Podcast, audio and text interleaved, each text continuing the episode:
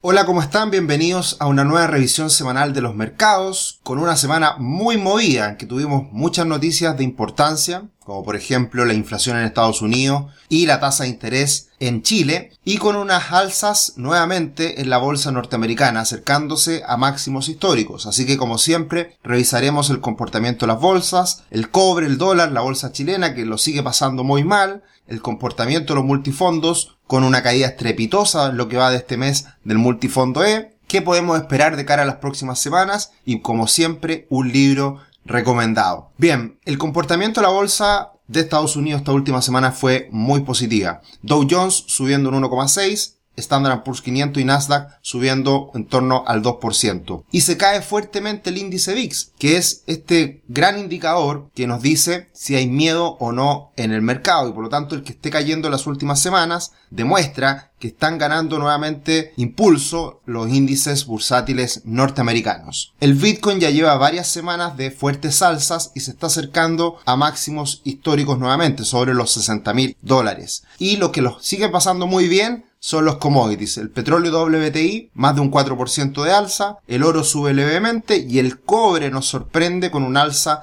superior al 10% en esta última semana. Si miramos el tablero, está bastante verde, que es la tónica que se da cuando la bolsa norteamericana sube de manera importante. Y una de las cosas que llaman la atención esta última semana Además que comienza la temporada de resultados y por lo tanto pueden haber algunas acciones que no lo pasen tan bien y que estén en rojo, por ejemplo JP Morgan, pero en general el tablero verde y llama la atención la acción de Tesla que sube más de un 7%. ¿Por qué? Se dice que Michael Burry, quien fue la inspiración para la película The Big Short, la Gran Caída, que fue la película que nos contó por dentro lo que pasó en la crisis del 2008-2009, Michael Burry estaba bajista con Tesla y dijo en los últimos días que había cambiado esa opinión y por lo tanto eso puede estar dando también un impulso a esta acción de Tesla. Acciones tecnológicas como Microsoft y Amazon subiendo más de un 3%, Apple, Google más de un 1%. Así que, en general, un buen comportamiento de la bolsa norteamericana. Pero el tema de la semana, y que está muy en línea con lo que está pasando en Chile, es que muchos bancos centrales a nivel global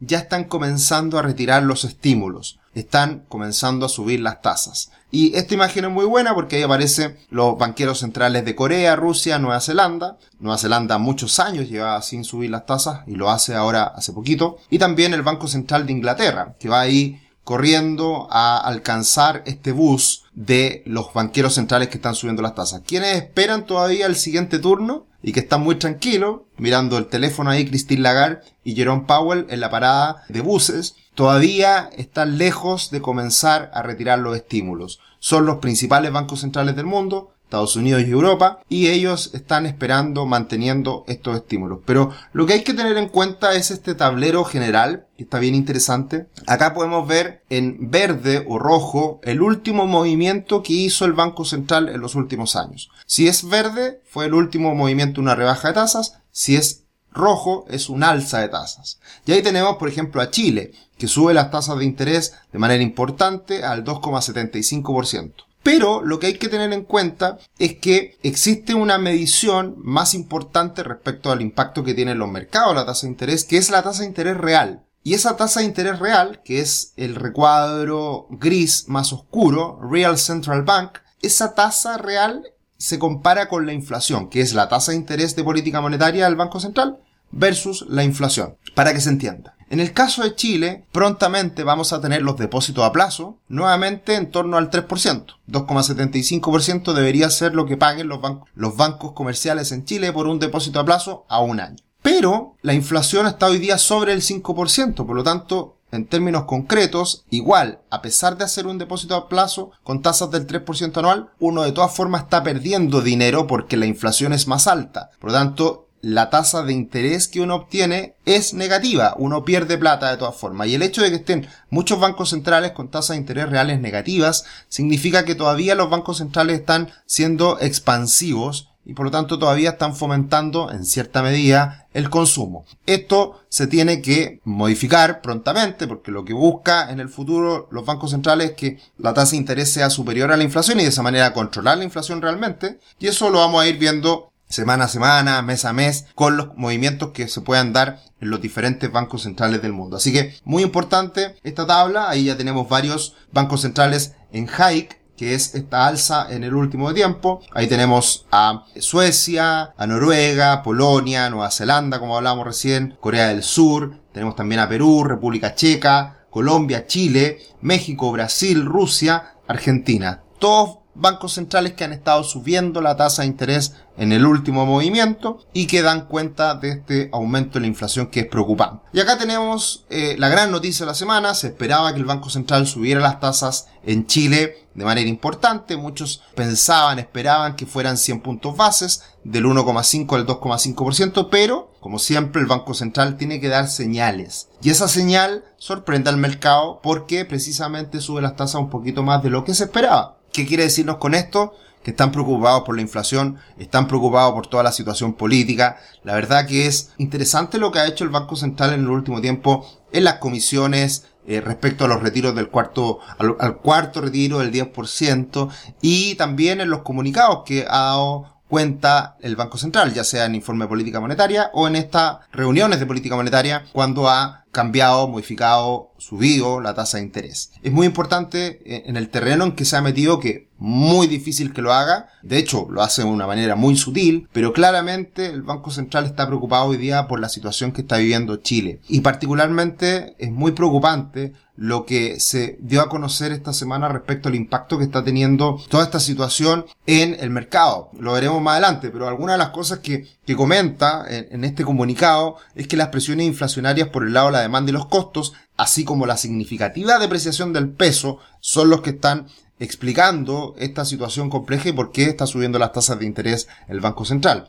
En este contexto, las expectativas de inflación han aumentado en todos los plazos. Así que esto es lo que el Banco Central está considerando, por eso sube las tasas de interés, más de lo esperado. Y acá viene lo interesante, que en cierta medida sorprende, es algo llamativo. El Banco Central venía haciendo compras de dólares todos los días, 40 millones de dólares todos los días para acumular reservas. Y lo que hace en este comunicado, a pesar de que Mario Marcel había dicho hace pocos días atrás que iban a seguir comprando dólares, cambia esa visión y dejan de comprar dólares. ¿Por qué? Porque el dólar está muy elevado. Vamos a ver más adelante que el tipo de cambio real está muy elevado y por ese motivo es que el Banco Central deja de comprar, sube las tasas fuertes y con eso trata, creo yo, de contener el impulso que está teniendo el dólar en las últimas semanas, que ha entrado a una fase bien compleja, ha entrado a una situación de mucha demanda, de mucha preocupación, de protección de los inversionistas respecto a esta depreciación del peso, ya sea sacando las los dineros al extranjero o cubriéndose ante presiones inflacionarias mayores en el futuro. Así que es bien complejo lo que se está dando en el dólar y el Banco Central toma una primera acción. ¿Qué creo yo que hay detrás de esto? Que posteriormente el Banco Central podría eventualmente anunciar una intervención cambiaria, es decir, salir a vender dólares. Yo creo que se está preparando el camino, está preparando el terreno para de esa manera poder hacer un anuncio de ese estilo en las próximas semanas, en donde también creo que va a dejar esperar algunos días porque cada día que avanza nos estamos acercando a las elecciones y también está avanzando esta discusión respecto al cuarto retiro. Vamos a ver qué pasa con eso también. Yo creo que depende mucho también lo que haga el Banco Central respecto a lo que finalmente haga el Congreso respecto al cuarto retiro. Así que muy importante estas señales, muy importante estas noticias de parte del Banco Central y que tuvieron efecto en el dólar, pero muy menor. Después lo vamos a ver. También tuvimos una noticia muy importante en Estados Unidos, que ya lo habíamos anunciado, venía la inflación, dato clave en estos últimos meses que hay que monitorear. La inflación subyacente queda en los últimos 12 meses en el 4% y la inflación general en el 5,4%. Lo positivo se estabiliza. Lo positivo se ve una cierta estabilización en esta alza en la inflación. Así que veremos cómo evoluciona en los próximos meses. Hay que tener en cuenta que el aumento de los precios del, del, petróleo sigue fuerte y por lo tanto eso puede pegar más adelante en la inflación. Muy importante esta última semana también entregó su outlook de proyección económica, el FMI. Y bueno, hay algunos cambios interesantes. Lo más llamativo siempre, yo me, me, concentro mucho en los cuatro motores del mundo, que son Estados Unidos, Europa, China y Japón. Y ahí podemos ver que en la economía avanzadas hay una caída importante en el crecimiento esperado para, para este año, el 2021. Se esperaba que Estados Unidos, por ejemplo, creciera mucho más este año y estaría creciendo un 6%, lo cual es bastante, pero menos de lo que se esperaba anteriormente. Y Europa estaría creciendo con fuerza. De hecho, hay una sorpresa positiva ahí en el crecimiento de Europa, que este año podría ser un aumento del 5%, lo cual es bueno porque venía con bastante rezago y con dificultades para crecer. Así que eso es una buena noticia. Japón, siempre con crecimiento más moderado, se corrige la baja. Este año se espera que crezca un 2,4% y China se mantiene más o menos estable. Un 8% de crecimiento, un 0,1% la baja la proyección. Y Latinoamérica y el Caribe, que ahí tenemos a Brasil, México y nos pega de cerca. Proyecciones optimistas para Latinoamérica en general, pero algo menos para Brasil y México. 0,1 de menor crecimiento para este año. ¿Quién destaca, por supuesto, en Latinoamérica? Chile que va a crecer más de un 11% es lo que se espera. Y eso es probablemente uno de los crecimientos más fuertes a nivel global este año, lo hemos dicho. ¿Por qué? Por los retiros y por las medidas de estímulo que ha entregado el gobierno en el último tiempo. Y por último, en cuanto a novedades, esta última semana, muy noticiosa, les decía al inicio, el Bitcoin nuevamente sobre los 60 mil dólares, acercándose a su máximo histórico cercano a los 65 mil. Muchos lo pasaron muy mal con la caída cerca de los 30 mil dólares del Bitcoin, una pérdida de un 50% en pocos meses. Ojo, ojo con el Bitcoin, buen ánimo, buen comportamiento en las últimas semanas, pero hay que saber que en cualquier momento puede haber una corrección importante, un 20, un 30, un 50%. Y eso el inversionista lo debe saber y tiene que tomar los resguardos necesarios. Ese es el único mensaje que puedo darle respecto a las criptomonedas y al Bitcoin en particular.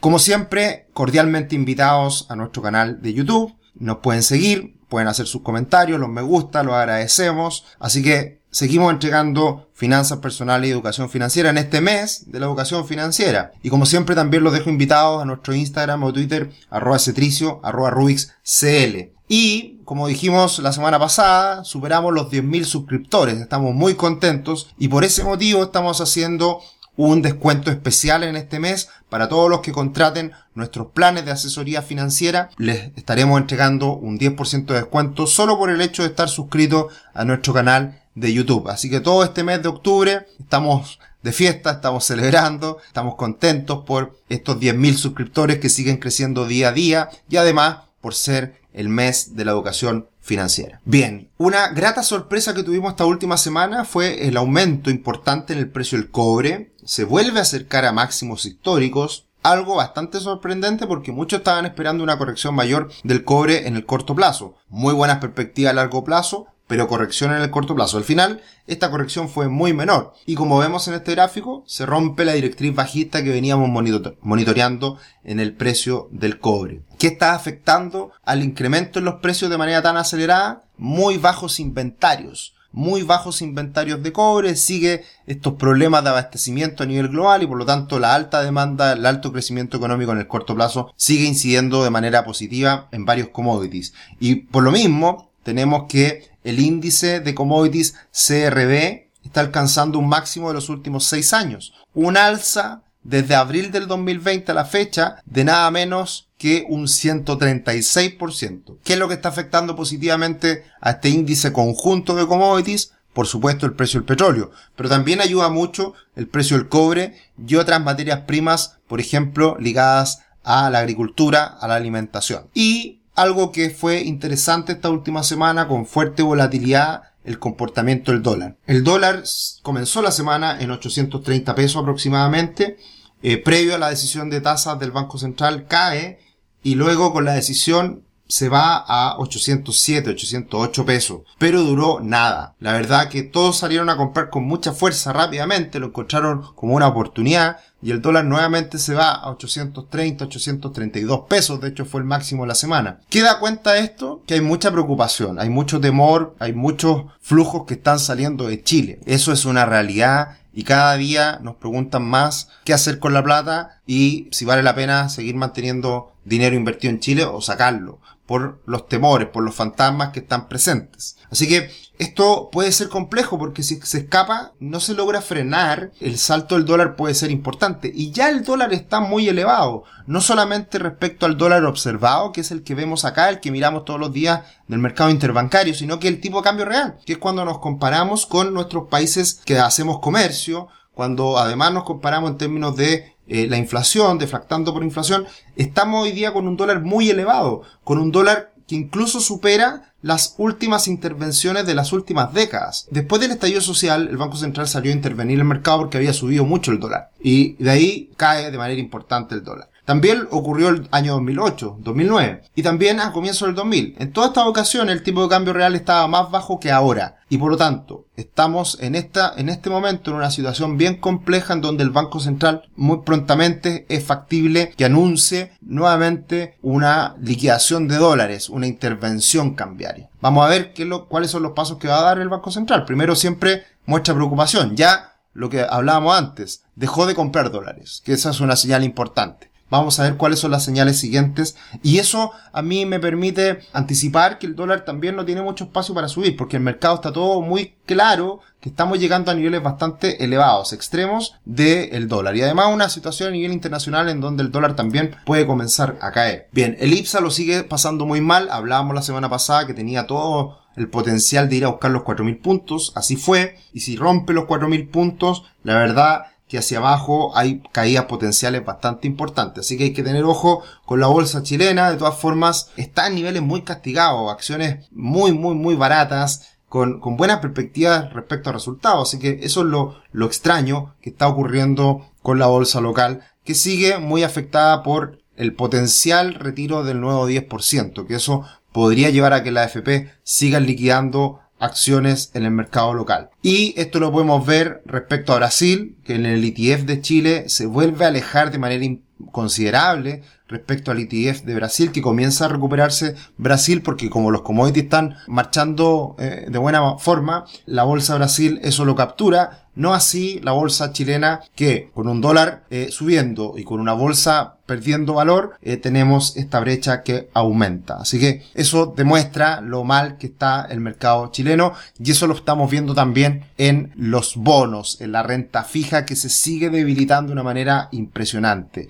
La verdad que esto es muy llamativo, el Banco Central lo anunció esta semana ante la Comisión del Senado por este retiro del 10%, dijo, no hay quien quiera comprar bonos a largo plazo. No hay quien esté confiando hoy día en el mercado de renta fija. No hay demanda. Y cuando no hay demanda y hay gente que está liquidando y hay gente que está asustada, que invirtió en renta fija y que lo único que ha hecho es perder dinero este año, ¿qué pasa? Va liquidando, se van liquidando flujos y por lo tanto también tanto las compañías de seguro como la AFP han hecho este cambio en la cartera para tener dinero disponible ante la eventualidad de un nuevo retiro del 10%. Yo lo he dicho en todos los tonos, ha sido una decepción enorme lo que ha pasado este año en el Congreso, malas políticas públicas, y esto termina afectando a la gente. Si esta cuestión no es solamente la bolsa y unos pocos inversionistas que están mirando esto como, como se mueve. No, tenemos un impacto importante en personas que tienen retiro programado, que tienen sus fondos probablemente en el fondo E y que están perdiendo este año un 18%. Eso es grave, es muy complejo, esto no se había visto nunca. Y eso tiene también consecuencias para los créditos hipotecarios,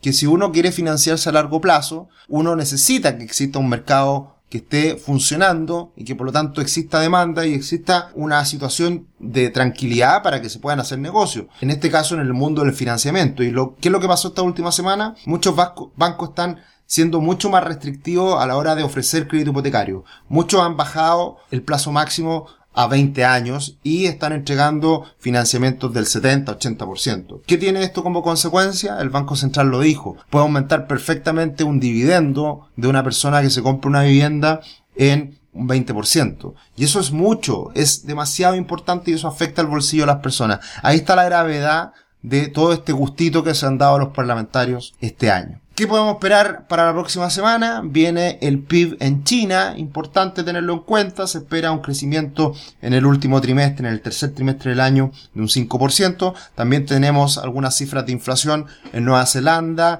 en Canadá, en Inglaterra. Muy importante seguir monitoreando lo que pasa con la inflación en el mundo. Y también algunos PMI que muestran de buena manera cómo viene el futuro en Alemania, Europa, en manufacturas y servicios. Así que una semana de pocas noticias económicas de relevancia, en donde vamos a empezar a tener mayor preocupación por lo que pasa en la bolsa norteamericana, en que se empiezan a entregar los resultados de tecnológicas, por ejemplo. Netflix el día martes, Tesla el día miércoles, ATT el jueves y muchas empresas que ya comienzan a entregar, grandes como Procter Gamble, IBM y muchas empresas que empiezan a entregar sus resultados. Así que estaremos muy atentos a cómo viene esta nueva temporada de resultados y si ya se empieza a ver una moderación en las perspectivas de crecimiento futuro y qué impacto también puede tener el aumento de los precios de la energía en varias de las empresas.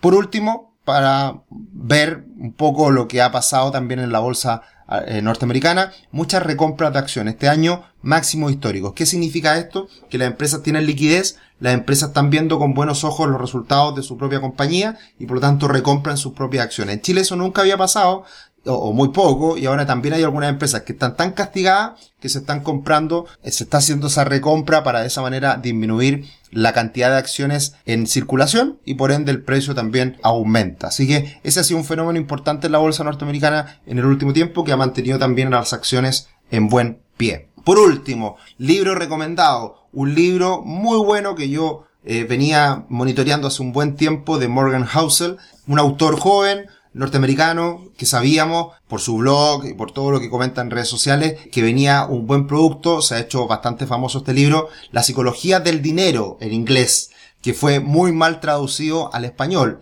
En el español se dice cómo piensan los ricos, no tiene nada que ver con la psicología del dinero. Y precisamente este libro habla de la importancia del comportamiento de las personas, de los inversionistas. Este es un libro que todavía no lo termino, estoy leyéndolo, muy bueno, porque habla de esta parte que a mí me encanta, que es la parte del comportamiento.